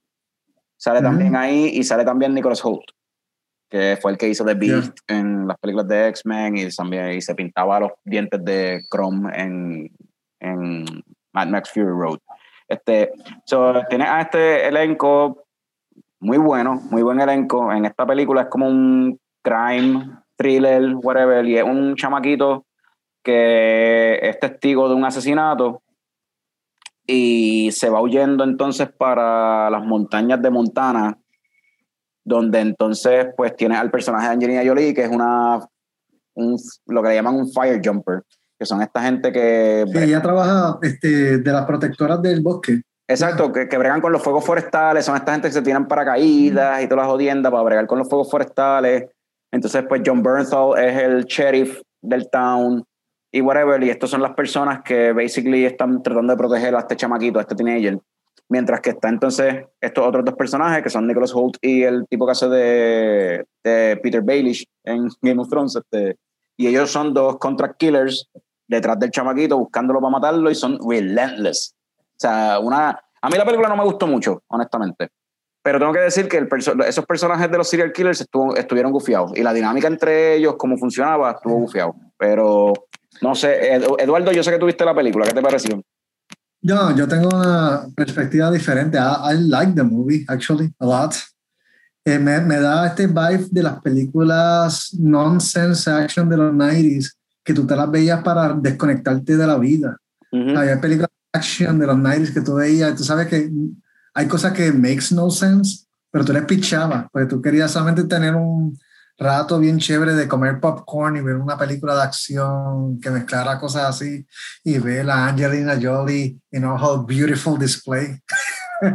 so, este tipo de película, este, y me gusta, mano, de verdad me gustó porque ¿A, a- a qué tú te refieres? ¿Angelina Jolie está desnuda o algo así? No. eh, no, no. ¿Tú la viste, Norbert? No lo he visto porque se ve mierda. Ah, no, el, está- cabrón está de- con- sale- el- el cabrón de Walking Dead que también sale en Punisher. No me gusta. El actor más overrated de la última década, puñeta. Parece que está empericado en todo lo que hace. Eso no es verdad. Nada que ver. Nada que ver. Nunca parecen pericados.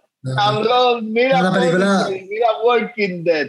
Eh, siempre los movimientos, eh, el body, el body language de él, es como, Ya. es como si se hubiese metido tres, tres casquis antes de Pero, pero mira, ver. para, para él no, el papel de él es secundario. Es básicamente en la película, para mí los que se roban el show de la película, como dice Carlos, son los gemelos que quieren matar a Angelina y al chamaco, que para mí son los mejor. Son los villanos más cabrones, bien, bien sociopath. Sí, Que- son psycho y super. Fue el bosque al garete. Y dicen, ¿cómo vamos a hacer para que la gente no nos descubra? Yo, yo tengo un plan. Distraction. el Un distraction. garete y se queda mirando el, el- el bosque mientras se prende en fuego con esta cara de sociopath. Like, these guys are fucking evil. Sí, eso, y, y, y yo leí, yo leí, eso es basado, eh, eh, esta película es basada en una novela y yo leí la descripción de la novela, el sinopsis y qué sé yo, y la novela suena cabrona, la, la novela suena algo súper nítido que no es lo que yo vi en la pantalla, porque en verdad a mí no me gustó. O sea, la película es entertaining, está, te la puedes disfrutar, está bufia, pero eh, Digo- hay par de cositas, o sea, como que hay par de cositas que como que no, no es tanto que no tengan sentido, Sí. pero es también como que al final, la, el final en verdad, no, como que no hay un El final, el no final hay un es lo que para mí Sí, para mí el final fue lo peor de la película, porque no, es para mí lo, lo, lo, que dañó la película fue el final, que tú te quedas sin resolución. Pero sacando el final, es una película que te mantiene en, en tense action. Está el hunting, que ellos están en el bosque buscando a nene para matarlo. Y la escena, y las escenas de acción con, el caballo, se vuelven los tiroteos. Este, dice, es, hay un montón de acciones de, de, escenas de acción que te la escena que ellos están corriendo, Angelina con el nene y el uh -huh. fuego detrás que tú dices, cabrón. No, y, y, la, y la, la, la escena. Cuando, en el agua. Cuando, cuando este, los, cuando dice, los asesinos. You're gonna fucking die. El, la confrontación de los asesinos con la esposa de John Bernthal en la casa, que está preñada, y como que toda esa escena Exacto, estuvo esa escena súper brutal. brutal. Eso estuvo brutal, ¿verdad? Y también el, el, el, el, ambush que hacen para asesinar al papá del nene, o sea, eso estuvo cool. Sí. Overall, overall, la película tiene un montón de escenas nítidas, pero -huh. como tú dices, el final para mí me la, me la mascó un poquito por eso. La manera, sin, decir, sin chotear, porque si lo decimos, vamos a chotear la película, uh -huh. Pero el final te quedas esperando algo importante de la película que suceda que nunca sucedió. Uh -huh. yeah. Te quedas esperando un review que no lo hicieron. Review, este, exacto, ya. Eh, algo que sí tengo que decir antes de movernos con lo próximo, pues, este, eh, esta es una de las pocas, si no es la primera película dirigida por Taylor Sheridan. Y Taylor Sheridan, ¿quién es Taylor Sheridan? Taylor Sheridan es mejor conocido como un guionista que ha escrito los guiones para películas como Sicario y, o sea, y películas bien freaking buenas, este, series, episodios de Sons of Anarchy, cosas así. O sea, Taylor Sheridan tiene un, un Hell or High Water, este, él tiene... Esa es la película que iba a mencionar, perdona que te interrumpa Carlos, pero iba a mencionar de Jeep, de que iba a mencionar Hell on High Water. Es sí. como que una película súper sólida. Y no, no sé dónde conseguirla ahora mismo, pero búsquenla por ahí, Hell on High Water es senda película. Pero él, él escribió las dos de Sicario, Hell High Water, tiene un par de películas gufiadas, entonces eh, él ha dirigido dos o tres películas que no son, él es más conocido por las películas que no ha dirigido que por las que ha dirigido. Y pues esta es una película que él dirigió, so no va a ser muy conocido por esta. Este, pero escribió una que no sé si la han visto, yo no la he visto, eh, Without Remorse. ¿Alguien ha visto Without Remorse? Que salió en Amazon con Michael B. Jordan, es como un viaje medio, medio estilo Burn o algo así. ¿Saben cuál es la que digo?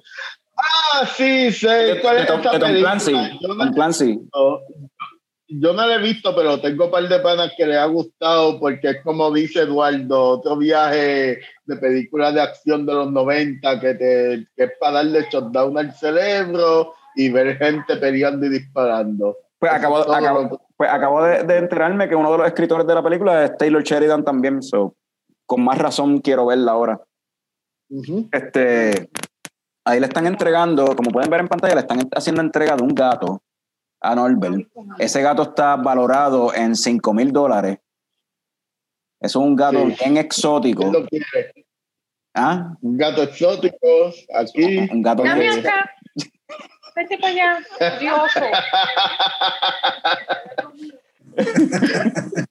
Pregunta, pregunta que hago. ¿Ruth no le importa salir en el podcast? Ah, ah, no, no, o sea, a este punto. Porque no. si, le, si le importa, yo puedo editar ese pedacito y quitarlo, pero si no, pues lo dejo. Es para saber si lo dejo. No, este o no. pedazo quedó gracioso, no lo edite. Ok, ok.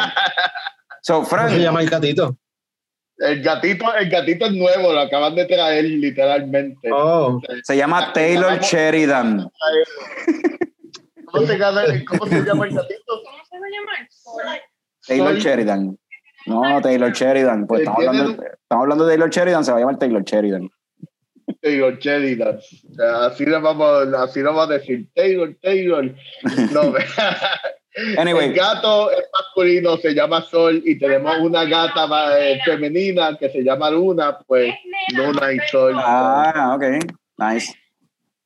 Pues Pues, este, nena, pues, ok, whatever. dime, Pues- Carlos. Fran, no te voy a hablar a ti. O sí, no sabemos. Pero como estamos hablando así de como que películas así que hemos visto en estos días y que quisieran hablar y no sé qué, tú mencionaste una, pero entonces Eduardo quiere hablar de ciertas películas que tienen que ver con los Oscars, porque los Oscars pasaron hace un par de semanas y nunca hablamos de los Oscars aquí en el show. Y sin embargo, Yeah. tanto Fran como Eduardo quieren hablar de películas que tienen que ver con los Óscares. So, vamos a hablar de eso. Me confundieron.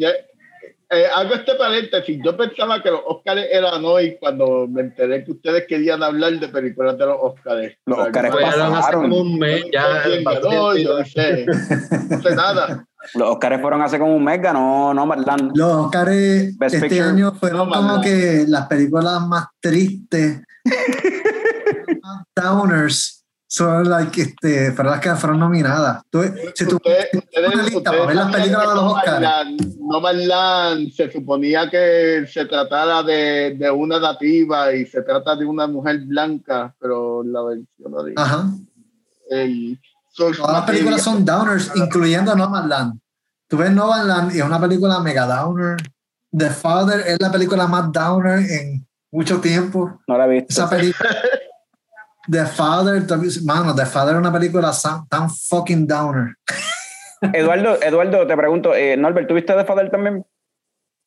No lo he visto. Ah, pues- mi pues- abuela tiene Alzheimer, Wow. no quiero verla. Ok, pues Eduardo, tú que la has visto, te hago una pregunta porque este Anthony Hopkins ganó el Oscar de mejor este, Yeah. actor por esa película. Te pregunto, ¿se lo merecía?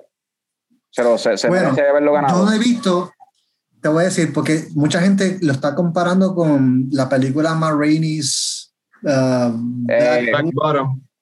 But, ya. Sí, pero eso, Este, pero eso es gente que quiere darle un Oscar a Chadwick Boseman porque se murió. Yeah. ¿no? Para mí, la, la competencia básicamente estaba entre, según lo que yo he escuchado, él, que yo no he visto el performance de él, pero la otra persona que estaba compitiendo para ese premio era Gary Oldman en Mank, por el personaje de, de Mank Ajá. contra él. Yo pensaba que antes de ver The Father, que Gary Oldman era quien se merecía ese Oscar, este, y fuck it, porque estaba haciendo make-up por todos los papelazos que había hecho años anteriores que no, no había sido ni siquiera nominado. Pero ya le dieron Pero- Oscar a Gary Oldman el año pasado, ¿no? Sí, sí, por eso, por, el personaje exacto de, de Inglaterra. Este. Pero cuando yo vi The Father, eh, fuck, man, eh, Anthony Hopkins me voló la mente. Es una película hija puta. Eh, eh, Anthony Hopkins básicamente es single, eh, es lo mejor de la película, by far, por el personaje que hace. Él es un el personaje, Anthony Hopkins es un personaje tan real. Yo no sé si ustedes han tenido personajes, eh, personas en su familia que han padecido de Alzheimer, pero eh, yo sí he tenido, mi abuela padeció de Alzheimer y el personaje de, de él, este, tú lo ves y tú dices, wow, así es que verdaderamente actúa una persona que tú puedes estar hablando normal y en 10, 15 segundos, pa, se te olvida quién es una persona importante en tu vida. Y cosas básicas de la vida, la persona este, no lo sabe reconocer. Y entonces la lo, lo bueno de la película, no solamente el performance de Anthony Hopkins, que te hace pensar que es una persona verdaderamente en Alzheimer, es el director, porque el director te pone desde la perspectiva de una persona. Tú no estás viendo desde la perspectiva de una persona que está bien de la mente, estás viendo la perspectiva de la persona que te enferma. Por eso es que todo el tiempo en la película tú no sabes qué es lo que es real, qué es lo que es verdad, porque tú estás viendo desde la Ah. mente. Tienes un reliable narrator ahí, entonces eso siempre está Exacto. So, al final tú dices, like, que yo estoy viendo? Y dices, oh, es que yo estoy en la mente de Anthony Hopkins. Que eso es lo que hace diferente a esta película. Esto, esto me recuerda Súper a, también. a- Súper ahorita, fucking triste. ahorita estábamos grabando Leche Slam y estábamos hablando de Black Swan, que estábamos bien, Black Swan en la perspectiva de Natalie Portman, que, que está loca y sí, algo parecido. Frank, Ya. eh, hablando de Oscars, tú llevas, llevamos ya par de, bueno, de- desde antes de que los Oscars se llevaran a cabo, tú llevas loco Sí. por hablar de la película que terminó ganando Best Foreign Film este año. Y estás, llevas Sí. loco por hablar en Coño el Show sobre esta película. Eh, hace tiempo que no hacemos un Last Movie You Watch. Ajá. Qué bueno que ahora tengo el foro para hablar de ella. Eh, sí, esta película se llama Another Round. Ganó Best Foreign Movie. Es una película alemana que salió en el, en el 2020 con Matt Mikkelsen. Me imagino que deben haber visto de películas de él. Y la premisa está bien interesante porque es este, este grupo de amigos, este, todos ya en middle age y pasando por este, por esta, ¿cómo es que se llama eso? Cuando está pasando por Middle Age. Midlife este, Crisis. Midlife Crisis. Y en el cumpleaños de 40 de uno de ellos, todos ellos son maestros de escuela, de high school. Se reúnen y empiezan a hablar de esta teoría de este psiqui- de psiquiatra, psicólogo alemán, que dice que él postula que si tú mantienes un nivel de alcohol de 0.05 durante todo el día, tú puedes ser más funcional y más, más llevadero y, y, o sea, tu vida va a ser mejor si tú mantienes ese nivel de alcohol en la sangre todo el tiempo. So, ellos como que empiezan a joder con eso y dicen, dale, vamos a hacerlo. Empiezan a experimentar, pero ellos son, ellos siendo todos como que maestros y profesionales, como que ellos están documentando que pues vamos a hacer esto bien, estas son las reglas, vamos a hacerlo así, después de las 8 de la noche no vamos a ver más nada, qué sé yo, lo van documentando.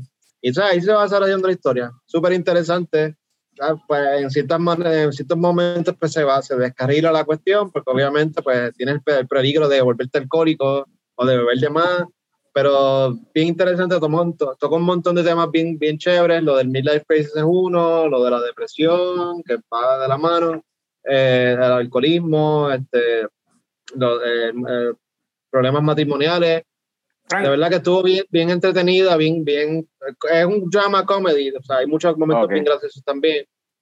Sí. eso es lo que iba a, no, eso, Mads- eso es lo que iba a Mads preguntar. Mikkelsen está bien cabrón, ese, ese tipo a mí me encanta. Y me sorprende que esa película se llevó Best Foreign Film y la película, la única foreign film que fue nominada para película del año, este, perdió entonces con esa película, Min- Minari. Pues Ah, no vi foreign- esa, ¿tú la viste? Pero lo que pasa, lo que pasa no es que vi, pero que fue la pero- única foreign film que fue nominada, yo creo. Pero, pero lo que pasa es con Minari es que Minari no es foreign de verdad. Es una producción americana. Aunque Ah, es todo un elenco extranjero y todos son artistas extranjeros, en realidad es una producción americana. Y por eso es que no, oh, no la nominaron como foreign film, porque no es un foreign film. Fue una producción de Hollywood. Pero esta película que, que no la he visto, eh, yo, yo he visto otras películas del director. Eh, el director es un veterano que se llama eh, Thomas Winterberg y ha hecho películas bien aclamadas en el pasado como The Celebration. Uh, Dear Wendy, uh, según Rotten Tomatoes, no es tan aclamada, pero la he visto. Uh, The Hunt, eh, son películas buenísimas, en verdad. Y, y está cool que ese director haya ganado el Oscar de Best Foreign Film. Ah, no he visto la película, pero me interesa verla bien cabrón. Posiblemente en la próxima película que vea, porque Sí, te la recomiendo. obligado. Obligado. Qué bueno Mm. que Fran me la acordó, porque en verdad yo la quiero ver full. Sí.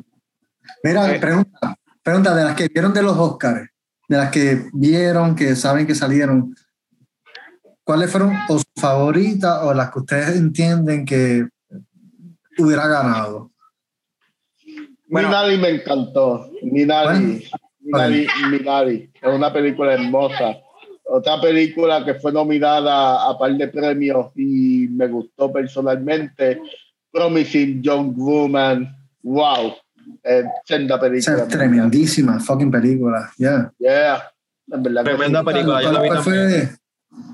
¿Cuál? ¿Cafán? No, esa Promission Young Woman estuvo bien cabrona, me encantó. Eh, la otra que me gustó mucho fue Judas and the Black Messiah. Esa película Yes. está bien cabrona, sí. Esa, esa Eh, película, esa película está- estuvo buena, pero me gustó más el acting en esa película que la película. O sea, la película está Sí, buena, sí, pero, el el- acting pero de- para mí eh, la, la actuación en esa película, como que. Vete para el carajo. Ya. Trailer Esa de película 7 fue otra. Este, Ujú. que ya, yo sé que salía ya hace tiempito, pero era parte de estos Oscars porque incorporaba dos años. Eh, ahí esa película de, de Aaron Sorkin es que se llama el, el, el director, escritor de ese tipo. Bien cabrón. dice. No, No, no, Trial, este, Trial of the of the Chicago. Chicago, sí. Ah, ok, ok. Sí, sí. Aaron Sorkin, que es tremendo escritor, y ah, las películas que ha dirigido hasta ahora también están buenísimas. So, yeah, está cabrón en verdad. Y de Sí. Trial of Chicago 7, amo esa película, la amo full.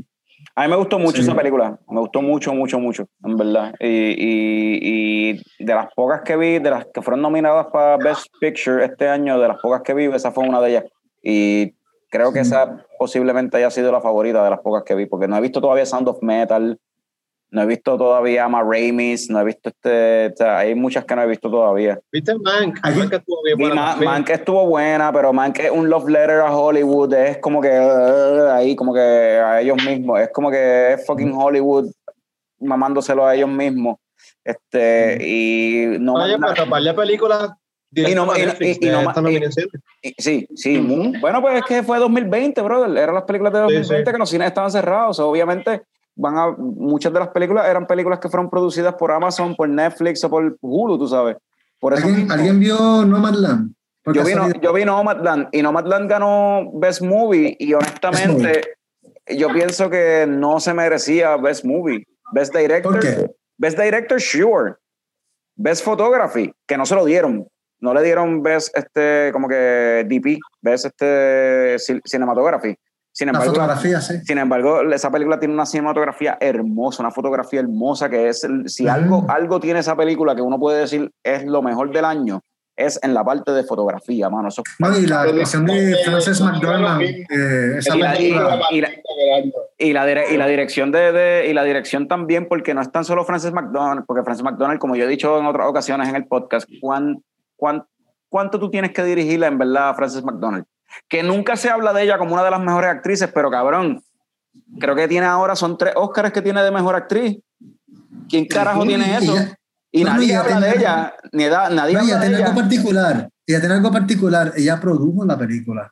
Ajá. So, ella, ella es la producer, actress, este, so, ¿cuántos producers, tú sabes, como que no, no todos, no muchos producers han podido Ok. ganar el Oscar. y la, y la- y la- y- Ha ganado la- y volvi- y actriz del año, la misma película que ellos produjeron, bien Y- poco. Y volviendo a lo de directing, o sea, de- hablando de Debra Shaw, eh, mucha de la gente en esta película no son actores, son gente que de verdad, por eso es que la, la película tiene un feel como medio, como si fuera un documental, y es porque literalmente es más o menos como si fuera un documental, porque muchas de las personas, de los personajes que salen en esta película, no son personajes, son gente real, que de verdad se Sí. dedican a hacer esto, de verdad viven esta vida de nómada.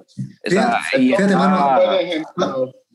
A mí, este, esa película me gustó, te voy a decir, me gustó, no sé si le daría el premio de película del año, eso es lo pero que el digo.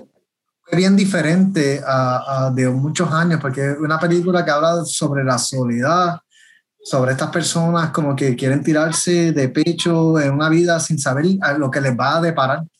Es como que ya acaba de perder al esposo y este, está Ella- comenzando una... ella no acaba de perder el peso del esposo, ella lo perdió hace tiempo. O sea, ella lo perdió, pero, pero ella está como que en este vibe, ella sigue, ella sigue en su RB. Que, y, y, muchas, y esa la temática de muchas de las películas de los Oscars de este año eran películas, en ese sentido, que eran bien depresivas, mano. Sound of Metal es una persona que pierde la audición. Ella está buscando buscar perspectiva con su RB después de que murió el esposo. The Father, eh, la hija con el papá que está en Alzheimer. So, es una, es- una época bien depresiva para ver películas, si venimos a ver. Este, Judas de Black Una Messiah. época bien Judas de Black. Messiah es una persona que, que lo va a matar la misma gente de la comunidad. Pero Alguien tú- mismo Pero eh, tú esperabas menos del Tú sabes. 2020, Brano. Tú esperabas menos del año en el que todo el, mu- el mundo Sí. entero estaba encerrado en sus casas. Ya. De un año tan Aunque, depresivo. aunque la gente, aunque no hubiese pandemia, eh, llevábamos ya tres años con Donald Trump de presidente. Eh, la gente con- todavía, la- como quiera, la gente estaba haciendo películas que reflejaban los tiempos que estábamos viviendo. Con o sin pandemia, de todos modos, eran unos tiempos, son unos tiempos bien depresivos, anyways. So, Sí. Bueno, este. Además de Oscar Movies, ¿hay alguna otra movie o dentro de Oscar Movies, verdad? Yo no sé si nos podemos mover para otro tema o si hay algo dentro de Oscar Movies que quieran tocar adicional. O- Eh, yo, quiero, yo solamente quiero decir que Sound of Metal está bien cabrona y el que no la haya visto tiene que verla. ok. ¿Está disponible por ahí? ¿Está ¿Esa es tu favorita, Norbert? De los Oscars. Amazon. Ah, es una de ¿La mis favoritas. Mi, personalmente, mi película de los Oscars favorita es Promising Young Woman. Ah, Black Messiah es segunda, Sound of Metal sería tercera. Sí. Yo estoy struggling. Para mí, si yo pudiera escoger una, bueno, está difícil, pero este, wow, para mí está entre. Me gustó mucho Nomadland, pero me gustó más, para ser honesto, está entre Judas de Black Messiah, me gustó mucho, y Mank. Mank, por más crítica, es que el papel de Gary Oldman, Gary Oldman hizo un papelazo. Y ah, Anthony Hopkins hizo un papel bien hijo de puta. Pero Gary Oldman es Gary Oldman. Y la manera que trabajo con. con lo que pasa es que yo soy fanático de Citizen Kane. Esa película me encanta. Ujú. Y tú ver la historia de la película desde otra perspectiva te da como que una vibra bien chévere. Y el, el, la- el editing, la música de Trent Reznor, que eso es, una, eso es algo que hay que hablar aparte. Trent Reznor, una persona que es famosa por la música industrial, haciendo música de gran orquesta de los años 30. Como Ah. que tú nunca en la vida te vas a esperar a Trent Reznor a hacer I wanna fuck you like an animal. El tipo que dice eso en una Exacto. canción. una persona haciendo música Serio. depresiva, hacer música tan fucking happy. Eso como que es un range tan tan grande. Y lo lo que- visual. y yo, yo no le quito, yo, No sé. yo no le quito, yo no le quito mérito a esa película. Y esa película técnicamente está bien cabrona, cinematografía cabrona, actuaciones cabronas, pero en cuestión de, de guion y eso, ya yo estoy cansado de que estos blanquitos de Hollywood, estos hombres heterosexuales blanquitos de Hollywood estén lactándose entre ellos. Ya no, no, vamos a pasar a cosas mejores. Por eso Sí, prefiero Judas and the Black Messiah y Promising Young Woman. Son Ya, mejores no, me que indulging themselves por ser blanquitos privilegiados. So, es muchísimo mejor. Este, una que yo quisiera mencionar que quizás es la favorita mía de todo el año y estaba chequeando a ver si de verdad tenía que ver con los Oscars y sí, fue la que ganó Best Animated Feature, que la hablamos en un episodio pasado, este mismo corillo hablamos de ella. Soul, papi, Soul, Soul está cabrona. Y lo hablamos, si quieren saber más de eso, pues mira, mira, voy a tratar de poner el card así para que el link, para que por aquí somewhere aparezca en algún lado el link al episodio donde hablamos de Soul. Pero tengo que decir, Soul, en verdad, yo creo que Soul me gustó más que casi todas las películas que estuvieron nominadas para Best Movie. Yo, yo tengo mis reservas con Soul y pueden Y, ya- escuchar y la- pueden escuchar el episodio donde peleamos por eso. Ah, Pero hablando de Trent Reznor, hablando de Trent Reznor, por eso fue que me acordé esa. Trent Reznor hace la música de. Soul también. So, Sí, que recibió un Oscar. Recibió un Oscar compartido con, con, con la otra persona, ¿verdad? ¿Cu- ¿Cuántas, Sí. películas, ¿Cuántas películas donde Trent Reznor hizo la música estuvieron nominadas a Oscars? O sea, ¿cuántas nominaciones? Bueno, salió Monkey Soul. Este, Por eso. Y no había otra más, sea, porque Trent Reznor parece que estuvo busy en el 2019. O sea, para las películas que iban a salir en el 2020. Parece que él. He was busy haciendo música para películas por Sí. abajo. es, un, es un Rock and Roll Hall of Famer. El este mismo año él entró al Son de la Fama de Rock and Roll. So makes, yeah, import, makes sense. Y de nuevo, estamos hablando del mismo tipo que escribió I wanna fuck you like an animal. O sea, sí, ese tipo. Edu- eh, ok, sabemos, sabe- eh, sabemos que eres fanático de Nine Inch Nails. No, no, es que esa, can- esa canción, es que, es que, cabrón. Ok, si tú No te escuchas, the way, sale Black Mirror en el episodio que sale Miley Cyrus. Pero te escuchas, te escuchas como que, te escuchas Trent Reznor, por eso te escuchas Trent Reznor como que, ah, haciendo películas para fucking Oscar Movies, este, haciendo música para Oscar Movies, ganando premios por la música que hizo para Oscar Movies, y de momento te pones a buscar para atrás, cuando él became popular fue por Nine Inch Nails, y buscas qué era lo que él hacía Nine Inch Nails, y ves canciones como esa, y como que, oh. El tipo que, o sea, porque esa canción es bien sucia, cabrón. De hecho, hay un verso en esa canción que dice algo de, eh, you, eh, algo de you make me, ¿cómo es? You make me feel closer to God o algo así es que dice. Yeah. Ah, you, you Yeah. bring me closer to God. Ajá, cabrón. Es como que esos versos así es como que, what the fuck. Y este Sí. tipo está ahora produciendo música Oscar worthy music. Para que tú veas. Tiene Está dos, súper Oscars- respetado en la industria, mano. dos Oscars, cabrón. Que se llevó uno por Social Network y ahora por Soul. Ya. Más, el- más el nomination de Mank. Ujú. So, eh, Bueno, cuando, cuando se son de la fama, de rock and roll, ahora mismo, que eso es una élite bien cabrona. Están, co- están cogiendo a mucha gente por elitismo, más que nada, porque Ah, como bueno, bien sí. que grupos como Pixies, Sonic Youth, este, y gente que son importantes para el rock no están de la Fama, y ves que entran gente como Nine Inch Nails, a Son de la Fama, tú estás aceptado por la élite, mano. Y es Sí, triste, yo- yo- el, el- el rock, el Rock and Roll Hall of Fame es igual de válido que, para mí, en mi mente, es igual de válido, tiene la misma validez que el WWE Hall of Fame, loco. Eso es bullshit. Exactamente, exactamente. Eh, eh, a mí makes no sense que Pixies todavía, Soundgarden, Alice in Chains, Sonic Youth, tantas bandas importantes para el rock el Sound de la Fama y que Sí. metan a Houston. Fuck. O sea, o sea, me, me- me- me explota el cerebro en canto, pero pues ni modo. So, ¿Alguna otra película que quisieran traer así de esas que hemos visto últimamente en estos días? Y si no, pues entonces nos despedimos. No sé, ustedes me dicen. Rápido. Oh, Bueno, nobody. una película- Nobody. Ah, Nobody. no, no, Bob no. Odenkirk. Nobody, Christopher yeah. Lloyd, Action Heroes.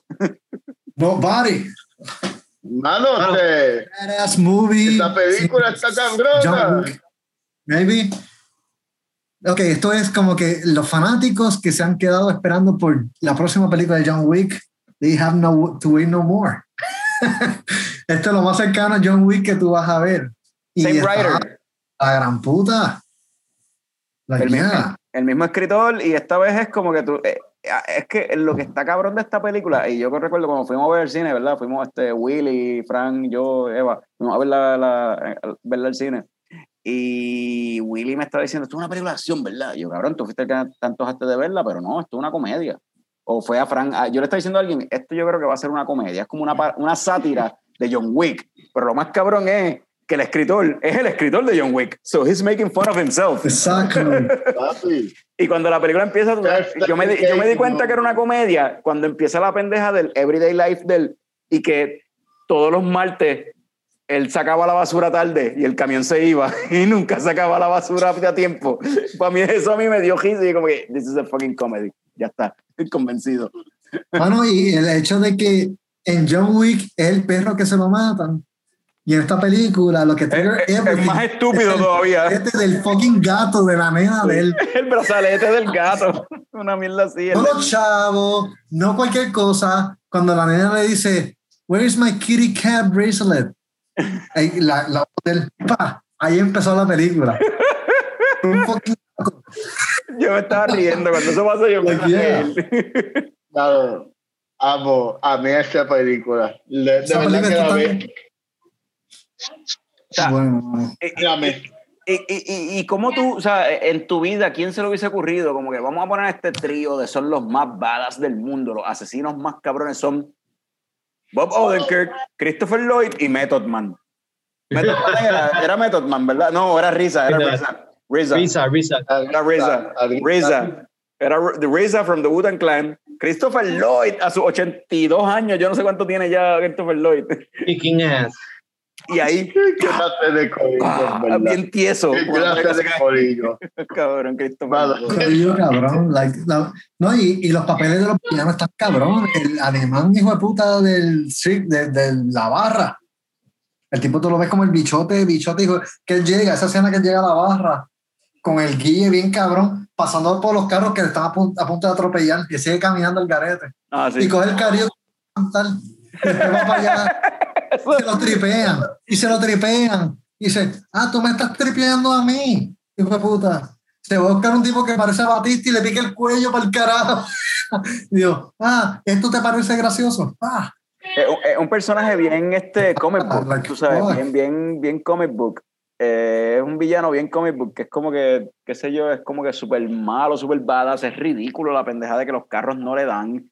Es como que, como si fuera casi impervious. O sea, él, porque él cree que es la pendeja humana, pues no le pasa nada, tú sabes. Pero sin embargo, es como que un pendejo porque le gusta el karaoke, le gusta mierda hacer ridículo, es como que, no sé. Hay unas cosas ahí que son como Sí, esta, esta película no es para cogerla en serio, es para disfrutarse. obligado. No, no, no, exacto, ya.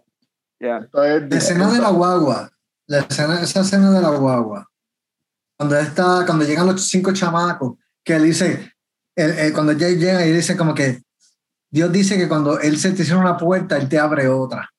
Y llegan, y llegan dentro. So, thank you for this. Y llegan los, los cinco chamacos mega ebrios a la guagua. Esa escena de la guagua está, es de las mejores escenas de acción. Ah, sí, esa escena está brutal, súper super buena, sí. toda esa escena completa hasta el final cuando le pone sorbete en el cuello al chamaco like so fucking like eso es, eso es una brillantez Y no, y la pendeja, la pendeja de que le levels of genius. la pendeja de que le ponen sorbeto en la tráquea para que pueda respirar porque pues tiene la Sí, nariz tiene la nariz este la, la de estos colapsada está jodida. Le ponen sorbeto ahí en la tráquea. Entonces después cuando se encuentra con el tío del chamaco ah you killed my nephew. He was alive last time I saw him actually he was alive porque le puso el sorbeto en la tráquea eso no se había muerto todavía yo no lo maté cabrón yo lo dejé vivo Eh, él lo revivió, él le troncó la vida con un sorbeto. Entonces, cosa cabrona. que no ha visto esa película tiene que verla este wow Definitivo. Me- mano, y yo no sé si ustedes sintieron lo mismo que yo estaba a mí me dio una vibra como John Wick pero también me dio una vibra estilo Breaking Bad porque Ajá. tú ves este personaje de Dunkirk que tú te crees que es el tipo más pendejo de la vida. Ese primer tercio de la película y cuando de la nada te cambia los muñequitos como la serie de Breaking como tú ves como que Walter White se convierte en Heisenberg y tú dices like what is going on here el tipo es un badass de verdad. Y esta película tiene esa misma vibra que a veces yo pienso como que el director dijo como que si voy a, a castear a alguien para este papel voy a castear a alguien que estuvo en Breaking Bad que él sabe cómo trabajar este tipo de personaje que te hace sentir que yo soy un pendejo de la vida pero te voy a cambiar los muñequitos a mitad de la historia sí pero, pero like yo, yo viendo los trailers pensé que iba a ser, yo esperaba algo más así. Yo pensé que iba a ser algo así, como que este tipo, que es un tipo normal, y cómo se fue entonces yendo a convirtiendo en. pero la ventaja es que yo vi el pero, pero, la- que no, Sí, pero no es así, porque ya. y fue lo mejor que hice pero, pero, pero la realidad, pero la, la realidad es que no es Ya. así, no es lo que yo no lo vi como tú- lo que tú dices, porque ya es al revés, es un tipo que ya era, va- eh, eh, no es como Breaking Bad, es un tipo que es bueno, que va poco a poco teniendo que meterse en esto, no, aquí es un tipo que he was bad. pero yo lo He was- descubrí he was yo lo descubrí pretending. He was pretending to be something that he's not. And he was, y, y estaba loco por fucking Break Bad. Él estaba loco por romper las cadenas y ser lo que de verdad él. Porque el tipo es un fucking killer. So, él estaba, tenía su familia y la pendeja. Pero la, eh, la pendeja de la película es eso, que al final es como que, ah, yo pensé que yo podía ser una persona normal, yo pensé que yo podía tener una familia la pendejada, pero hablando claro, en verdad, y me gusta la pen- esta pendeja. A mí lo que me gusta es esto, matar gente y joder. Exacto. Hacer cricales. So, Y, y al final, cuando él embrace eso, hasta le arregló el matrimonio y todo, porque ahí sí que la esposa estaba como que, espérate, ok, este es Sí, chacho. marido mío. Sí, le, le Sí, subió pero eso- todos esos niveles de. Sí, pero esos, esos son pendejas machistas del escritor. Anyway, eso, eso- eso Pues. no es verdad. Eso es como que, ajá. Este, yo la Eso- comparo más Falling Down. Falling. Down, sí. Tiene- tiene algo de eso, Falling Down, Sí, sí. Sí. Ya. También tiene una vibra de, de la película de Vince Bond. No sé si vieron la de Vince Bond. Eh, shoot 'em up. Dodgeball. No, no, la, la Cell, Bond. ni- Cell 19 Block, creo que era, que lo meten preso. Salió el año pasado, creo que fue. Una movie donde él tiene problemas de matrimonio y todo. Este, vamos, si no la han visto, tienen que verla, está hija putísima. Voy a buscar a ver cuál es esa. Yo Es no una película B-movie que hizo Vince Bond en Mano, 2019.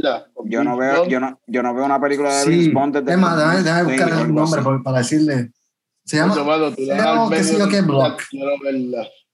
Eh, Me gusta esta cara, mira esta cara, me veo bien loco.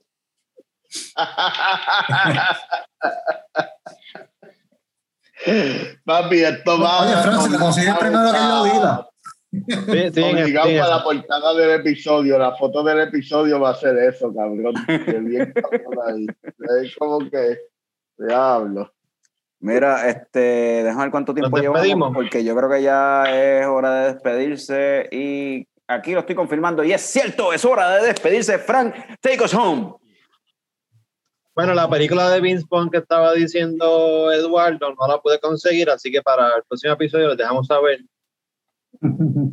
Ajá. Take us home. Eh, nada, espero que les haya gustado el episodio. Si, le- si les gustó, No, ya, ya conseguí, ya. Ajá. Brawl in Cell Block 99. ¿Qué? Que no la ha visto. Se llama Brawl, Brawl in Cell Block 99. Del 2017. 2017. Ok. Really fucking good movie. Super bloody. Este, super bloody as hell. y me sorprendió, mamá. eh, de verdad, es bien. Es una, una película, es un B-movie. It's a really awesome B-movie de esta época. So, Fran, take us home. Vamos para, considerando lo otro que tengo grabado, pa- o sea, básicamente vamos para dos horas.